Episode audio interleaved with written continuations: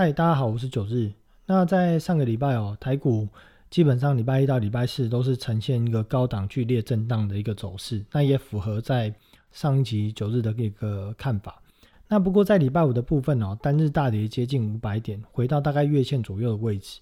那这个大跌主要是因为受到呃在周四周五哦，费半以及纳斯达克大跌的影响哦，所以台股也顺势拉回。那在科技股拉回，主要是因为归咎于说美国的债券值利率的飙升。那至于在债券值利率这个部分哦，九日在上一集哦也有说明到说债券值利率跟这个股票市场的一个关系哦，所以在这一集就不再多做赘述。那如果有兴趣的听众朋友，可以到上一集哦去听听看九日说明说债券值利率跟这个市场股票市场的一个关系。那整体在这一周哦，就是未来的下一周三月初的第一周，我对于整个国际行情跟台股的一个看法哦，我认为说在上个礼拜哦，礼拜三到礼拜五剧烈震荡之后，下一周不论是国际盘或台股哦，应该会有一个回光返照的机会。那当然呢，回过头来我们看在一月初或一月中哦，其实九日一直有提到说，在对于投资人的角度来看，最好出场股票的时间点就是在。美国新任总统就拜登就任的那一周，建议把所有的一个股票出清。那当然，后来虽然指数在过年之后也来到了一万六千五百多点，但其实我们观察整个台股市场里面的股票，呃，在指数创呃从一万六千两百点推升到一万六千五百点这个过程中哦，其实除了一些高价股或少数的全指股之外，多数一般投资人会买的中小型股，其实整个。中小金股它并没有什么上涨，甚至没有突破前高。那也包含了市场在十二月、一月份哦，媒体每天都在讲的这个台积电哦，基本上也都没有办法再创高。那早在十二月底九日的节目就已经提到说，台积电其实以目前市场法人预估今年的 EPS 二十三块来看哦，本益比给到二十七倍甚至二十八倍，大概就是台积电之前高点的一个位置。那也从高点大概六百八左右一路回落到六百块左右。那在呃九日也特别在第九集哦那一集有讲到说台积电的股价将何去何从哦。那有兴趣的听众朋友也可以再去听听那一集九日是怎么讲台积电的。那接下来台积电未来的一个走势哦，我是认为哦要上到六百五基本上也没什么机会了。那也许可能下个礼拜有撑着哦，那很快就会跌破六百。那至于说台积电在未来。呃，如果整个国际盘或包含的台股下杀的过程中哦，台积电会跌到哪里？我是认为，呃，就以高点来讲哦，在高点位置打个五折哦，其实那个价格差不多刚好而已。那其实九日也提到，我自己是一个实战的一个交易者。那在下周来讲哦，就是在三月第一周，我应该会对于整个指数来去做一个反向的一个操作。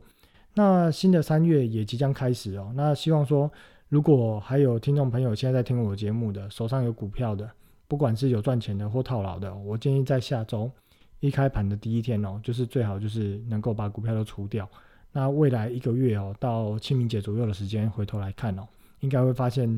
嗯，卖掉的股票那个股价其实应该会少了不少。那至于说为什么九日会看空整个国际盘哦，包含台股，主要是认为说，呃，在呃上周的这个市场的一个波动，我认为说并不完全只是。债券值利率飙升的问题哦，其实这里面有很多的一个问题。那真正主要的原因是说，呃，从二零零八年之后，这个市场的复苏，当然除了智慧型手机之外哦，基本上都是靠钞票印出来的。那在这个一点九兆的纾困案出来之后，我是认为不会再有更多的纾困案了。为什么呢？因为其实这个纾困案过不过，甚至连民主党自己本身都很纠结这件事情，主要是因为在去年。印出来的三兆多、四兆多的美金哦，它已经造成全球的通货膨胀。这个通货膨胀当然对于呃十一型看起来好像没有很严重，但其实很多的一个原物料价格，不论是油价，不论是黄小玉，不论是贵金属，不论是金属，其实都价格都已经涨翻天。最终它一定会反映到民生消费性的产品上面的一个涨价，这一定是一个必然的，只是有时间差的一个递延效应。所以要不要去印这个钱，会不会再产生更严重的通膨？那通膨这件事情在上集也有提到，如果呃不了解的呃听众朋友可以回去听上集的节目。那至于会不会造成这个通膨，其实联总会也看得出来，一定会造成这个通膨。可是今天钱不印，这个市场价格就撑不住，所以整个联总会其实已经陷入两难，陷入一个死胡同的状态。简单来讲，就是我今天印钱，通货膨胀，就会上升，债券值利率会继续飙升。那如果我不印钱，股市就撑不住，中小企业就会倒闭，失业率就会增加。那林总会到底该怎么做呢？其实来讲，简单来讲，他也不知道自己该怎么做，因为已经无解，也没救了。所以从这个一点九兆看起来之后，短时间也不太可能再有所谓的呃新的什么纾困案啊，还是印钞票这件事情发生，也不会有了，因为印钞票已经没有用了。那到目前呢，有哪些迹象是可以看出有崩盘的一个契机哦？包含了就是第一点哦，近期在这个一月中开始哦，全球的股市在高档已经呈现了一个剧烈震荡。那九日在前面的节目也有提过，当股票市场在高档会出现剧烈震荡、暴涨暴跌的状况哦，这基本上就是所谓的多转空的一个迹象。那第二点，全球的主要的原物料，包含了金属、贵金属，甚至是食品类的、石油类的，价格疯狂的一个飙升。那大家也可以去看看哦，在二零零八年崩盘之前的二零零七年，全球的原物料商品是不是也出现这样的一个价格的波动的一个迹象？那第三点呢，就是美元指数哦，目前看起来已经是打底完成。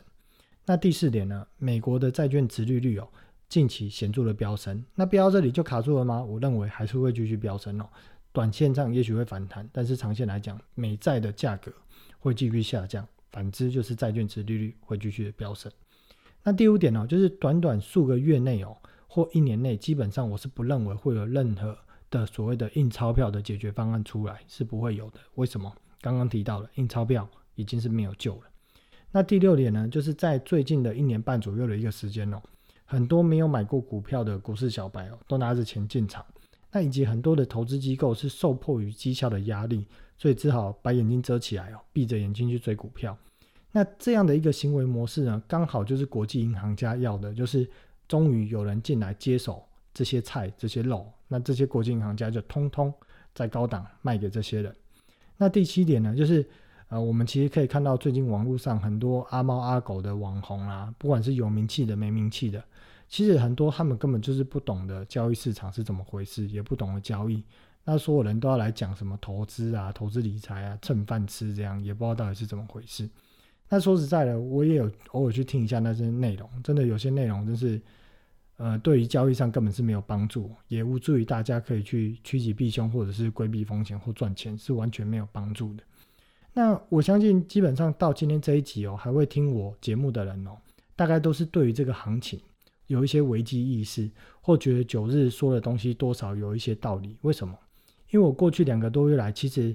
对于做多股票或做多这个市场哦，我没有什么太正面的言语在讲这件事情。我一直都是提醒大家说，会有转折的风险，转折的时间点在哪里？股市的高档在哪里？台积电的高档在哪里？那从现在回头看这两个月内我讲的东西哦，基本上八九不离十，而且全部都是提早预告。那所以说，我认为目前股市哦，全球的股市哦，包含台股，已经到了这个多空转折的一个临界点。那我认为这个转折的临界点大概就是在下周。那不论是台股或美股也好，基本上在下周也不可能创新高了，大概就会进入一个所谓的右肩的状态，就是所谓的一个临界点。那我今天其实未来讲这些哦，其实只有一个希望跟一个目的，就是所有有在收听节目的听众朋友，可以不要在。市场上去赔掉自己辛苦赚的钱或存的钱哦，就是这样的一个目的而已。那在美元的部分哦，在上集有提到的哦，会稍微在这一集提一下美元。那我认为美元这部分哦，一定会上涨。那上涨的理由呢，我在第五集哦也有详细的提到。那如果诶想要听这个九日对于台币或美元的一个看法，也可以到第五集的节目去听一下。那目前美元的指数我观察到现在，大概过去一个多月哦。已经完成了打底，那也可以在上周四或上周五确定说，美元指数的底部基本上是已经成型，已经出来了。那在上集我也有提到说要聊房价嘛，不过我认为说这周好像不是那么迫切要去聊房价这件事情啊，这个之后我再来谈。那反倒这一集我想要谈一下，我认为将会在未来一个月或两个月哦，加剧这个整个国际行情，包含台股哦加剧崩盘的这个商品，就是 ETF。那基本上今年呢，我们可以将呃 ETF 哦，就是即将迎来崩盘的部分哦，ETF 它其实扮演的一个角色哦，就像是二零零八年联动债的一个翻版。那 ETF 是什么呢？ETF 就是所谓的指数股票型基金，就是说呃今天的这个基金的发行商哦，他把很多的一个股票或不同类型的股票，或者是可能根本只是一个期货对应的标的也好，他把它做成一个股票的一个这样的一个商品，让只习惯于买卖股票的投资者或不想要去买基金的投资者，他可以直接去在股票市场来去做交易去做操作。那根据这个研究机构统计哦，从二零零七年底那时候哦，全球的 ETF 的资产规模不到一兆美元，但是随着这几年哦。呃，这个股市市场波动越来越大，资金轮动越来越快，那整个央行央妈印了这么多钞票下来哦，到二零二零年底哦，全球的 ETF 资产已经突破了七兆美元，短短在十三年左右的时间哦，ETF 的市场规模翻了七倍，那甚至连一些主动式管理的基金，就是大家去买的那些呃基金哦。就是这些基金经理人哦，甚至连选股都懒得选哦，直接就去买 ETF。为什么？一听，因为 ETF 的绩效甚至比他们自己去挑选股票的绩效还要好。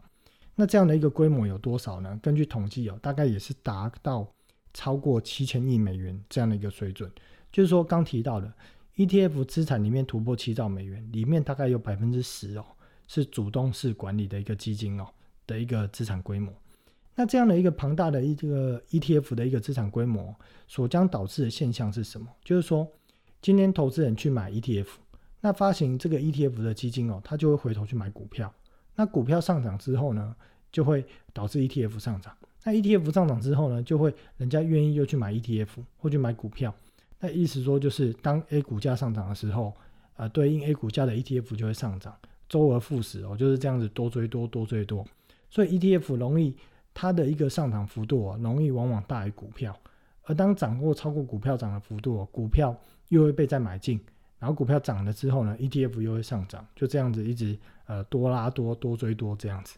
那反之，当如果股价下跌的时候，今天假设我们看到哦某一档股票它下跌了，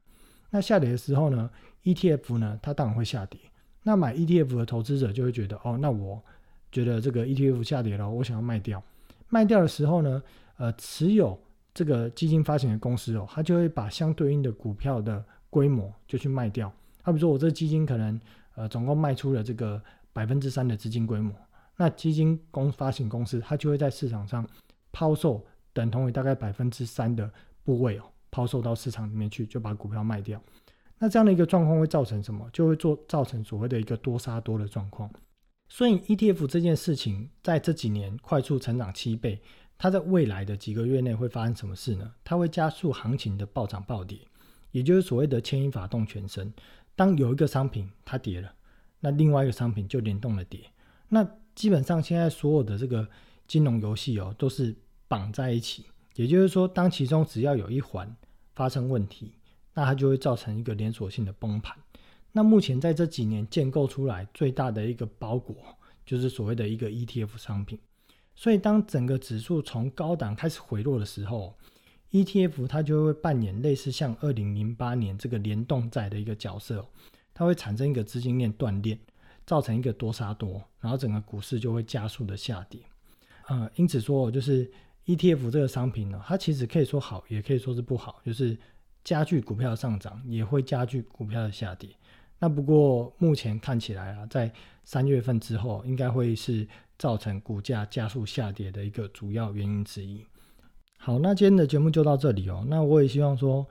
如果真的从下个礼拜开始哦，股市有回档哦，那有听九日的听众朋友都可以顺利躲开这一波的风险或危机哦。好，那今天节目就到这里。那有兴趣想要了解更多或跟九日互动的，就可以到 FB 搜寻九日说白话。好，拜拜。